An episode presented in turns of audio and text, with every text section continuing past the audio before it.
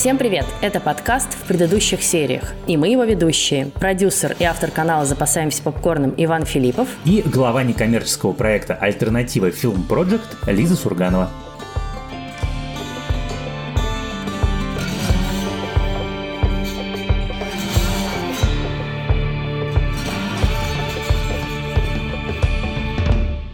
Сегодня мы с Лизой обсуждаем пятый сезон сериала «Фарго». Если по какой-то причине вы не знаете, что такое сериал «Фарго», и вас удивляет, что мы вдруг обсуждаем пятый сезон истории, которую мы однажды, кажется, всего обсуждали в подкасте, то на всякий случай уточняю. Сериал «Фарго» — это антология, который объединяет личность его шоураннера, создателя, автора сценария и мрачного гения, который все эти истории придумывает. И, в общем, все. И интонация, и тот факт, что все участники процесса очень любят братьев Коэн, фильм «Фарго», к которому сериал тоже не имеет более-менее никакого отношения, и каждый его сезон – это абсолютно самостоятельная история. Ну, то есть можно сказать, что каждый сезон – это новый сериал. Ну, я надеюсь все-таки, что большинство наших слушателей сегодня хотя бы один сезон «Фарго» смотрели, а в идеале смотрели тот самый пятый, который мы будем обсуждать, потому что, как и всегда, мы будем обсуждать сезон целиком, там много спойлеров, жалко испортить вам просмотр, если для вас это важно, поэтому всегда советуем сначала досмотреть сезон, а потом слушать наш подкаст. Несмотря на то, что сериал «Фарго» как бы не имеет отношения прямого к фильму «Братьев Коэн», он вдохновляется так или иначе фильмом, вот этими темами простых людей, оказавшихся вовлеченными в некоторые странные события криминального характера, кардинально меняющими их жизни, много крови, перестрелки, насилия, и все это при этом сдобрено таким черным юмором, ну не всегда черным, но, в общем, с изрядной долей черноты. У автора сериала «Фарго» и одного из моих абсолютных кумиров. Ну, то есть, на самом деле, не то, чтобы у меня очень много в сериальном мире людей, которым я абсолютно доверяю, но Ной Хоули гений. Мне кажется, что у него есть такая некая базовая схема, которая для любого сезона Фарго подходит, что два, скорее всего, долбоеб совершают какое-то преступление или пытаются совершить преступление, или думают о том, чтобы совершить преступление. Все идет не так. Круг расширяется с двух основных героев, к которым подключается следующий контур, и следующий контур, и следующий контур. И вот как бы по мере подключения новых персонажей количество абсурда и градус катастрофического это, простите, за пиками просто здесь нельзя иначе сказать. Он повышается, повышается, пока в финале не происходит какой-то абсолютный Армагеддон, из которого выходят живыми какие-то специально выбранные Ноем Хоули герои, которые заслуживают того, чтобы выйти, либо для того, чтобы быть награжденными, либо для того, чтобы быть наказанными. И автор выводит некоторую мораль. Обычно он это делает невероятно элегантно, не всегда у него это получается, но вот в этом сезоне это получилось, на мой взгляд, блистательно. И вот как бы по такой схеме живет более-менее каждый сезон. Я не смотрела все, но я помню, что первые два сезона это все равно некий средний запад американский, да, то есть такая как бы американская глубинка, простые люди, и этот сезон тоже не исключение. Действие происходит в Миннесоте и Северной Дакоте, и это довольно важно для персонажей сериала, скажем так, не то чтобы для сюжета, но для объяснения характеров персонажей, их поступков, в общем, многое становится из них понятно. И мне кажется, что тема, которая тоже волновала Ноя Хоули и которая в этом сезоне вышла, наверное, на особенно выпуклый такой первый первый план. Помимо темы насилия и домашнего насилия, это тема такой американской ультраправой идеологии, людей, которые ставят как бы свои индивидуальные интересы превыше государственных, превыше коллективных, свое богатство, свои права, отстаивание своих прав. И здесь мы видим двух таких очень ярких персонажей антиподов. Это, собственно, Лоррейн, свекровь главной героини Дот, и шериф Рой Тилман, который, собственно, охотится за Дот. Это такие, ну, две из основных сил сериала. В общем, мне кажется, что что и полиция, и ФБР здесь задвинуты скорее на второй план в большей степени. Но очень интересно, что они при этом тоже совершенно разные персонажи, потому что Лоррейн представитель таких правых, богатых американцев, да, магнатов, которые считают, что они могут купить все, что им надо купить, благодаря своим связям и деньгам, выстроившие какую-то систему такой полной как бы безопасности и несокрушимости своей. И Рой Тилман, который, наоборот, против государства, не признает никаких авторитетов, и сам себе авторитет авторитеты вокруг себя в меньшем масштабе, но все равно тоже выстраивает такую собственную крепость своих собственных связей, но просто основанную на другом. Ну да, Лоррейн – это представительница такая максимально яркая корпоративной Америки, а Рой – это воплощение американского федерализма. И это на самом деле одна из вещей, которая меня, конечно, ужасно веселила на протяжении всего этого сериала, это то, что ты смотришь на героя Джона Хэма, на вот этого шерифа, и понимаешь, что он не то чтобы сильное преувеличение, потому что действительно в гигантской Америке есть места, в которых может такое быть. Наверное, это будет чуточку более приглажено. Наверное, этот герой будет совершенно не выглядеть как замечательный актер Джон Хэм. Но базовое устройство Америки подразумевает, что в одном очень маленьком пруду, в каком-нибудь там, как это американцы называют, middle country, или пренебрежительно flyover country, ну типа, то над чем ты летишь, когда летишь из одного серьезного города в другой. Там вот как в одном конкретно взятом маленьком пруду может сидеть действительно вот такая огромная жаба, которая в масштабах пруда всевластна, а за границы своего пруда она в принципе никогда не выходит, потому что там как бы ее могут схватить уже за жопу. И вот это на самом деле тоже очень же аккуратная вещь, которая в сериале очень четко показана. Он не вылезает за границы своего вот этого каунти. Вот он хорошо понимает Конституцию, хорошо понимает законы, хорошо понимает юриспруденцию. Он вообще ни разу не глупый человек. И он четко понимает, где границы его власти, и вот он за эти границы не выходит. В финальных эпизодах нам эти границы власти показывают более-менее, как бы сказать, наглядно. Это границы его гигантского ранчо.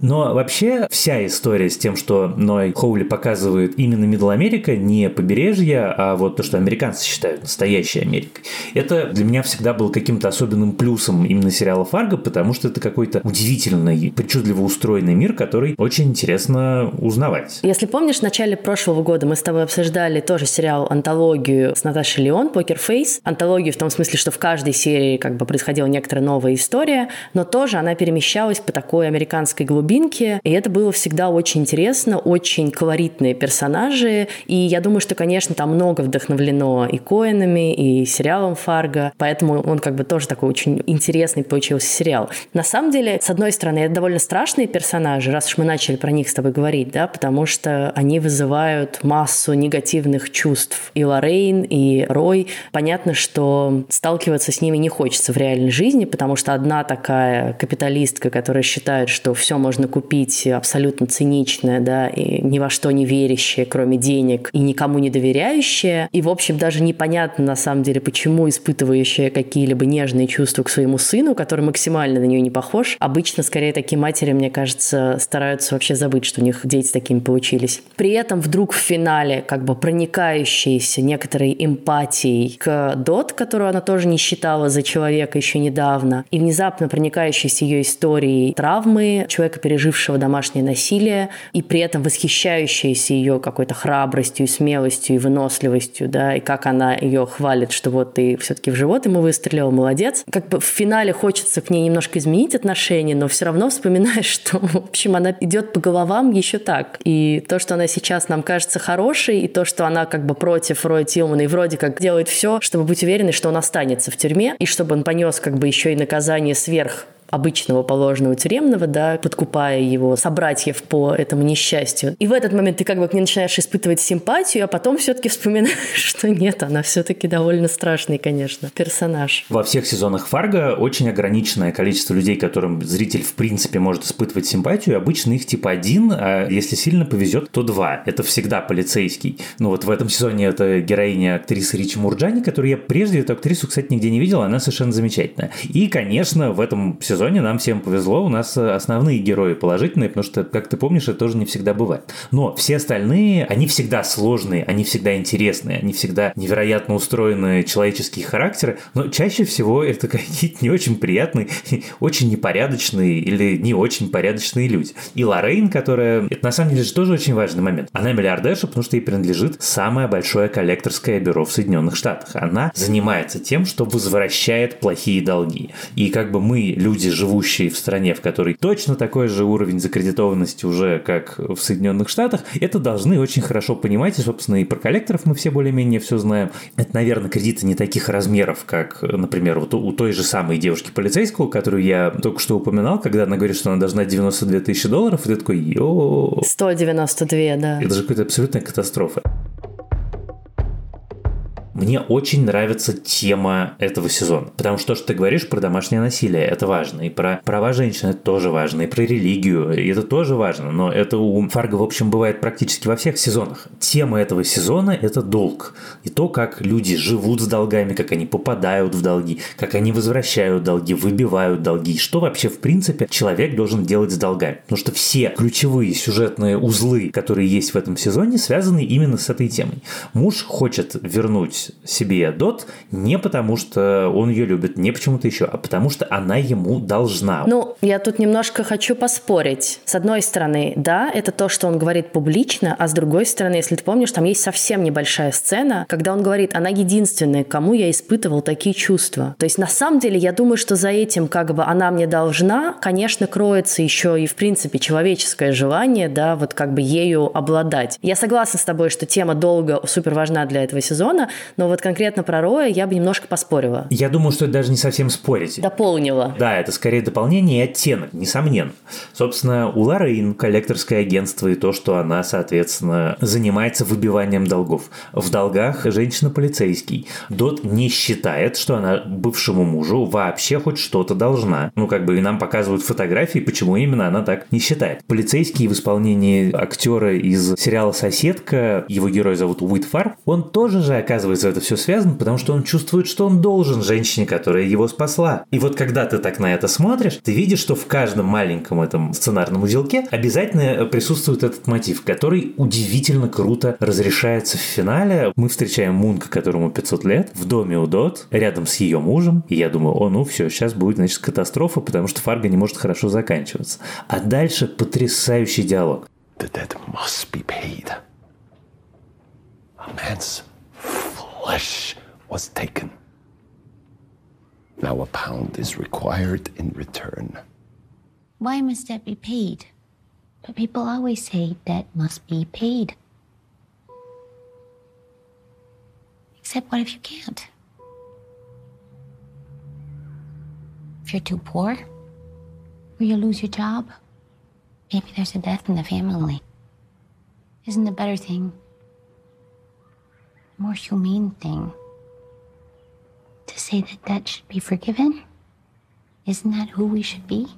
Это мысль, которую придумал Ной Хоули, он ее в интервью Hollywood Reporter очень подробно объясняет, и я как бы с одной стороны всегда очень опасаюсь авторов, которые разъясняют замысел, потому что мне кажется, что это неправильно, и если мы считали замысел, значит все хорошо, не надо нам объяснять. А если не считали, значит ты плохо сделал. Но здесь я типа сделал исключение, прочитал, и он прекрасно совершенно придумал. Он говорит, почему мы как зрители, мы как страна, там он говорит про Америку, и мы как люди, и как человечество все время соглашаемся на правила игры, которые нам навязывают. Вот приходит Мунка и говорит, ты мне должна, потому что любой долг может быть оплачен. На что она ему говорит, нет, любой долг может быть прощен.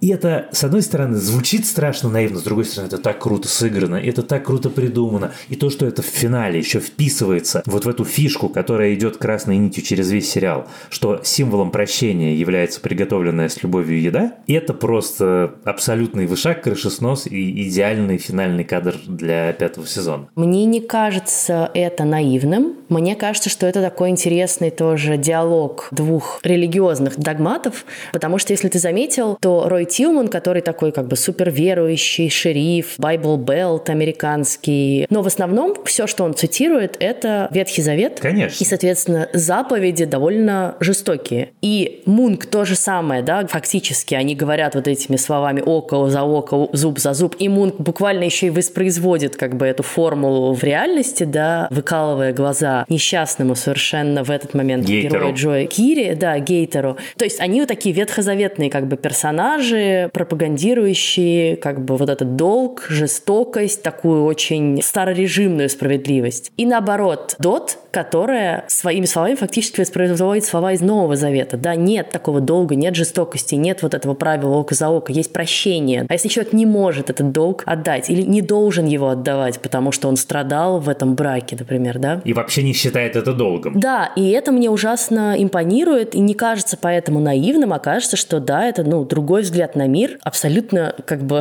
имеющий право на жизнь, много лет уже проповедуемый людьми с тем или иным успехом, но так или иначе, да. Не знаю, вот складывал ли это значение Ной Хоули, но я думаю, что да, поскольку для него тема религии, конечно, тоже очень важна. Но я не согласен с тем, что Рой Тилман библейский персонаж. Это на самом деле важно. Библейский персонаж – это Мунк, потому что Мунк искренне верит в то, что он говорит. И вот его трагическая абсолютная история человека, который съел чужой грех, это вот эта вот древняя легенда, съел грех богатого человека, и с тех пор все, что он чувствует на своих губах, это грех. И он не живет фактически, вот он заперт в этой системе двоичной, в которой есть грех, не грех, и как бы вот он несчастный. Поэтому он библейский персонаж, а Тилман нет, но он может цитировать Библию с любого места, как это, в общем, часто делают показательно религиозные люди, но это его абсолютно не смущает. Он бьет свою жену, он не брезгует убийствами, он не брезгует торговлей оружием. Там где-то походе в проброс говорит, что он торговлей наркотиками не брезгует. И совершенно его это нигде ни в каком месте не смущает. Поэтому, наоборот, Рой Тилман абсолютно персонаж плоть от плоти современного мира. Это человек, который говорит одно, а делает абсолютно другое. Я, наверное, имела в виду скорее то, что это люди, как бы обращающиеся к определенному месту в Библии, да, определенным фразам и догматам оттуда, и они в этом смысле с Дот на разных полюсах находятся, потому что Рой Тилман ни разу не говорит про прощение. У него вообще, в принципе, этого нет в голове, хотя вообще-то, если он верующий человек, то он, по идее, в Новый Завет тоже должен верить и в Слово Христа. Помнишь, в Новом Завете как раз про таких людей есть совершенно конкретно сказанное лицемеры и фарисеи. Так что он, пожалуй, скорее новозаветный герой. Давай поговорим про Дот. Вот, я как раз хотел увести наш разговор в сторону Дот, потому что есть одна вещь, которую мне очень хочется сказать, которая мне страшно нравится. Вот мы с тобой регулярно говорим про женщин в сериалах. Для нас это очень важно. Про феминизм, про важные вопросы того, что принято называть женской повесткой. И я сейчас использую это слово в хорошем смысле этого слова. Нас с тобой точно так же регулярно обвиняют в том, что мы, значит, с тобой рабы повестки. Здесь повестка в плохом смысле слова. Но какой же уникальный взгляд предлагает Фарго? Фарго нас насквозь феминистский сериал про суперсильную женщину, у которой финальная цель просто быть мамой и женой. И этот тип феминизма, который на самом деле точно такой же тип феминизма, как и все остальные, абсолютно мало представлены. Мы с тобой про него мало говорили. Его мало во всяких сериалах, потому что обычно женщина чего-то достигает, что не связано с такой маленькой жизнью. Маленькой, очень уютной, очень классной, наполненной любовью, но маленькой, не амбициозной. Мы с тобой всегда разговариваем про какое-то преодоление, про достижение, про что-то еще. И мне так нравится с этой точки зрения Фарго, и мне так нравится с этой точки зрения героиня, которая готова взять натурально оружие в руках руках за право печь в 6 утра печеньки. Мне просто больше всего нравится концепция феминизма, и как я стараюсь ее именно придерживаться, и мне кажется, что этот сезон ровно про нее, заключающийся в том, что вообще-то феминизм — это не про радикальную борьбу за права женщин или за истребление там всех мужчин, а за свободу, да. Вот хочешь ты быть домохозяйкой, пожалуйста, будь ей. Это твое право, твое желание и твоя свобода. Главное, чтобы это был твой свободный выбор. Хочешь быть полицейской? Пожалуйста, пожалуйста, будь ей. Хочешь быть юристкой, сценаристкой, как бы перед тобой открыты все возможности. И каждый твой выбор — это ценно и это достойно уважения. Да, мне как раз не нравится такая радикальная более ветвь феминизма, которая считает, что любая женщина-домохозяйка — это, значит, пропавшая женщина, и разговаривать с ней не о чем. И я очень рада, что Фарго говорит обратное здесь как раз. И на самом деле все равно показывает нам очень разных женщин, да, и в том числе не самых приятных, как мы уже упомянули, в лице Лоррейн, которая, с одной стороны, всего добилась сама, да, построила карьеру, вокруг нее все мужчины ходят по струнке. Очень крутая сцена в ресторане, где она с этими банкирами говорит, и где она их просто ставит на место буквально тремя фразами. Let me guess. The last time you negotiated with a woman was over the price of a Tijuana blowjob. How much to stick it in your asshole? That kind of thing. I'll have the Cobb salad, no cheese. And I'm guessing burger and fries for these boys. And bring us a bottle of the Camus, the 92 Есть Индира, тоже женщина из глубинки, которая тоже пытается всего добиться сама, но сталкивается с огромным количеством проблем, главный из которых полный, значит, мудак в лице ее мужа, и которая выгоняет его такие, и вот тоже это великолепная сцена, где она, наконец, не выдерживает и все ему высказывает. И есть дочка Скотти, которая, ты помнишь, там у них тоже есть с Лоррейн, в начале такое напряжение. Моя любимая сцена у них это со Сникерсом. Мне кажется, что великолепная сцена с фотографией на рождественскую открытку. Ой, а ты знаешь, что это настоящая, да? В смысле, что это не придуманное Ноем Хоули, это он просто взял и воспроизвел открытку одной очень знаменитой американской женщины, республиканского политика. В общем, я думаю, да, что тут много источников для вдохновения. Но я к тому, что Лоррейн не может признать, да, что Скотти не хочет одеваться как девочка, что она как-то не ведет себя как девочка, что у нее другие интересы. Но мне кажется, под конец все-таки она отстает и от Дот, и от внучки в этих своих стремлениях. Но, в общем, я к тому, что очень разные женщины, очень разный на них взгляд, и каждый имеет право на свою жизнь, и мне вот это там больше всего понравилось. И продолжая тему про женщин, мне очень нравится вот этот конфликт между Лоррейн и Дот, как он строится, да, как сначала кажется, что Дот такая слабовольная, ничего не умеющая за себя постоять, и Лоррейн так ее воспринимает, да, простушка, и как в один момент это переворачивается, когда Дот, даже меняя как бы акцент, когда она ей говорит, что я буду биться, да, зубами и когтями за то, к чему я пришла, и никто, значит, не встанет у меня на пути, и Лоррейн наконец понимает, что перед ней совсем не такая простая девушка. И на самом деле, вот я читала интервью с Джуно Темпл, которая играет Дот, и очень важная там мысль звучит о том, что Дот, конечно, всю жизнь ищет такую материнскую фигуру, потому что, если мы помним из ее истории, которую она рассказывает вот в этом воображаемом кукольном спектакле, она, очевидно, очень рано ушла из семьи, и совершенно понятно, что вряд ли она была там счастлива, иначе бы она оттуда не ушла. И значит, ну, какие-то проблемы были с матерью, или ее не было, или как-то не было никакой любви и заботы. И всю жизнь как бы она сама по себе, по сути, да. Вот, наверное, человек, который о ней в какой-то момент проявил заботу, это была первая жена Роя, Линда, которая ее подобрала. И не случайно в самый тяжелый момент Дот именно она приходит в голову, да, и снится. Не очень понятно, что это в итоге было такое, или это воображение, да, ее так унесло.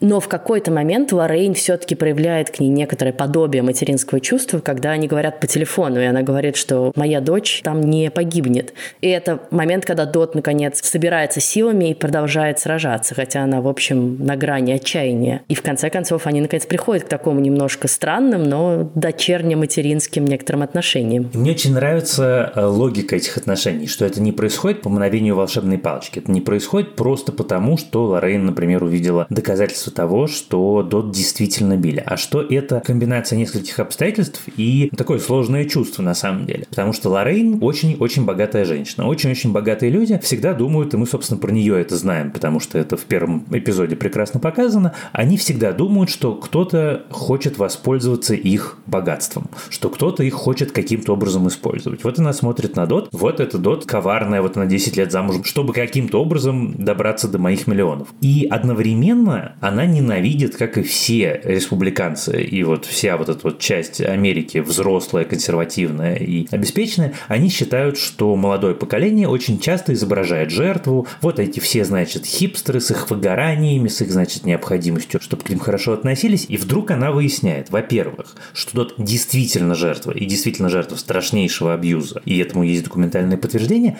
Второе, что она это не использовала, и мне кажется, это на самом деле даже гораздо важнее, потому что она не говорила об этом, Лоррейн. А третье, что она готова за это биться. Она не просит помощи, она сама этим занимается. И она в результате демонстрирует все качества, которые Лоррейн ценит в себе и, соответственно, ищет в других людях. И вот этот вот момент мне очень нравится, что в сериале, с одной стороны, есть 500-летний герой, а с другой стороны, все, что в нем происходит, не происходит просто так. У этого всего есть какие-то человеческие, логические объяснения. Ты понимаешь, почему один герой к другому испытывает такие чувства, а другой герой к третьему испытывает всякие. И история Лоррейн и Дот, вот эта сцена и разговор, который ты сейчас вспомнила, они совершенно замечательны.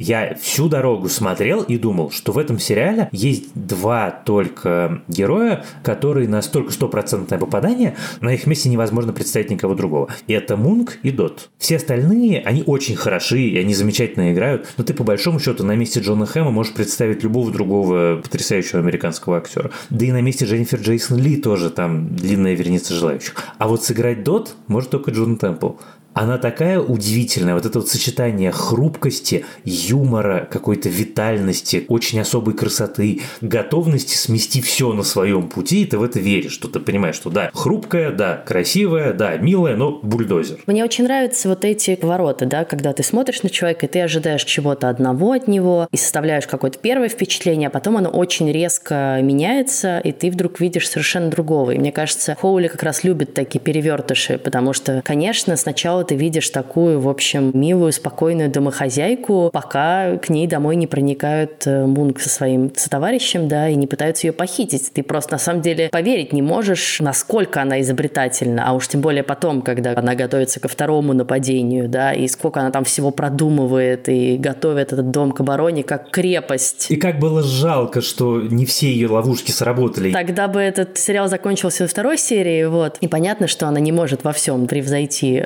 соперников. Но вот эта невероятная воля к жизни и стремление биться до конца, они, конечно, поразительные в ней. Ну и мне очень нравится, как актеры все равно входят в новые для себя образы, и какой здесь действительно крутой Джо Кири, который играл в очень странных делах, и, в общем, совершенно другую роль играл, да, а здесь он такой, с одной стороны, и очень ранимый, и очень жаждущий любви тоже, отеческого уважения и внимания. Ну, фактически ребенок еще в каком-то смысле, да, и поэтому полный бравады. А с другой стороны, довольно жестокий, все равно и циничный чувак, которому ты только в конце начинаешь по-настоящему сопереживать. И не знаю, ну вот то, что сказал про Джона Хэма, и все равно я рада, что именно он играет эту роль, потому что тоже, насколько его здесь непривычно видеть в таком образе, да, мы помним его как вот этого красавца по безумцам, но мне очень нравится, что в последние годы он так экспериментирует со своими актерскими амплуа, точнее, не остается в одном амплуа, потому что только что мы его видели в «Благих знамениях» в роли архангела Гавриила, совсем уже другой персонаж. И здесь вот этот такой ультраправый федералист, шериф, значит, который не признает закон и федеральное правительство и так далее. Очень классно, всегда приятно видеть каких-то любимых своих актеров в новом образе. Ноя Хоуля спросили, будет ли следующий сезон, и он смешно ответил, что, значит, он FX сказал, что пятый будет последним, и все, он ему надоел, он перегорел, а потом я начал писать, потом я начал снимать, а потом то, и, наверное, в общем, конечно, шестой будет, я сейчас его только придумал. Но я хотел сказать другое. Я люблю Ноя Хоули не просто так. Ноя Хоули один из самых невероятно талантливых сценаристов и шоураннеров, которые не просто хорошо пишут сценарий. Хорошо пишут сценарий, это ничего. Это, в общем, таких в городе Героя Лос-Анджелесе довольно много. А он создает миры удивительной убедительности. И Фарго далеко не единственный сериал, который я у него люблю. Я, например, очень люблю «Легион», потому что один из самых необычных комиксовых сериалов вообще. И первый эпизод первого сезона «Легиона» — это такое талонное телевидение, такой, знаешь, стопроцентный пилот, который можно поставить в Парижскую палату мира весов, как вот эталон идеальной пилотной серии. И досмотрев пятый сезон, я вспомнил, что Ной Хоули пишет сериал по вселенной «Чужие». И вот эта благостная новость наполняет меня радостным предчувствием, потому что этот человек, очевидно, плохо не напишет. И теперь осталось только дождаться, это тоже будет сериал FX, и совершенно непонятно, про что он будет, и когда он будет, и кто в нем будет играть. Это единственная вещь, в которой точно известно, что там будут ксеноморфы, мои любимые. Да, а я вот хотела сказать, что мы начали с того, что, в общем, как бы сериал «Фарго» особенно не имеет отношения к фильму, а тем не менее, все-таки, конечно, в каждом сезоне есть какие-то к нему отсылки, и мне кажется, что вот этот пятый сезон в каком-то смысле даже, может быть, наиболее возвращает нас к духу фильма, потому что, ну, во-первых, опять, да, концентрация на такой Миннесоте, какой-то сельской местности, в общем, даже. Опять женщина-полицейский исполняет одну из главных ролей. И опять у нас похищение, потому что в фильме, собственно, были наняты два преступника, одного из которых играл Стив Бушеми, чтобы похитить жену одного из героев. И Хоули интересно про это говорит, что вот он как бы все думал про фильм и понял, что все персонажи очень интересные и очень круто прописаны, кроме, собственно, жертвы похищения. То есть она как бы остается где-то, в общем, не особенно изученной и не особенно показанной. Он решил, собственно, этим сезоном эту как бы несправедливость и исправить, потому что вот он поставил как раз Дороти и рассказал ее историю, да, не историю преступников даже в большей степени,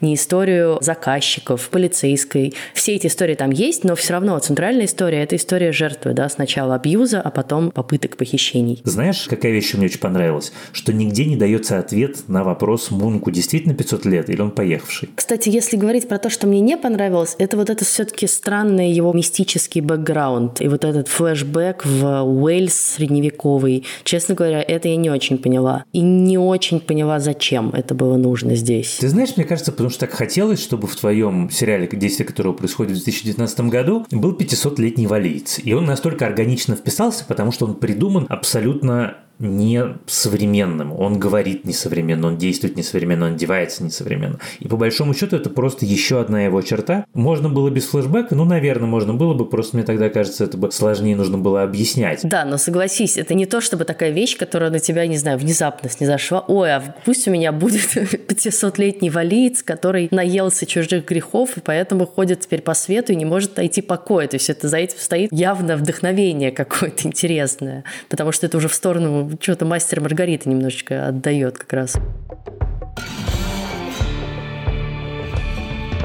А еще у нас есть для вас одно классное сообщение. Может быть, вы помните, а может быть и не помните, но нашему подкасту на этой неделе, в начале февраля, исполняется ровно 5 лет. На самом деле огромная дата, невозможно поверить, что мы уже к ней пришли. Чувствуем себя особенно старыми из-за этого. Но по этому прекрасному поводу мы решили, наконец, снова повидаться с нашими слушателями и устроить прямой эфир с ответами на вопросы. В этом эфире мы тоже поговорим, конечно же, же, о сериалах, может быть, не только о сериалах, которые мы любим. Ну, а еще мы решили, что раз уж это начало февраля, то поговорим-ка мы о теме, о которой мы на самом деле отдельно никогда не говорили, а именно об историях любви в сериалах, о наших любимых историях любви в сериалах, нелюбимых историях любви в сериалах. В общем, такой сделаем романтический выпуск. Слушайте нас, пожалуйста, на всех платформах от Яндекс Музыки до Apple Podcast, Google Podcast и YouTube. Пишите нам отзывы, ставьте оценки. Это для нас очень важно. Присоединяйтесь к нашему телеграм-каналу и его чату в предыдущих сериях. И пишите нам письма на почту подкаст собакакинопоиск.ру. А помогали нам в записи нашего сегодняшнего выпуска наша продюсер Елена Рябцева и звукорежиссерка Лера Кусто. Спасибо им за это огромное, как всегда. С вами были Лиза Сурганова и Иван Филиппов. До следующего раза. Пока-пока.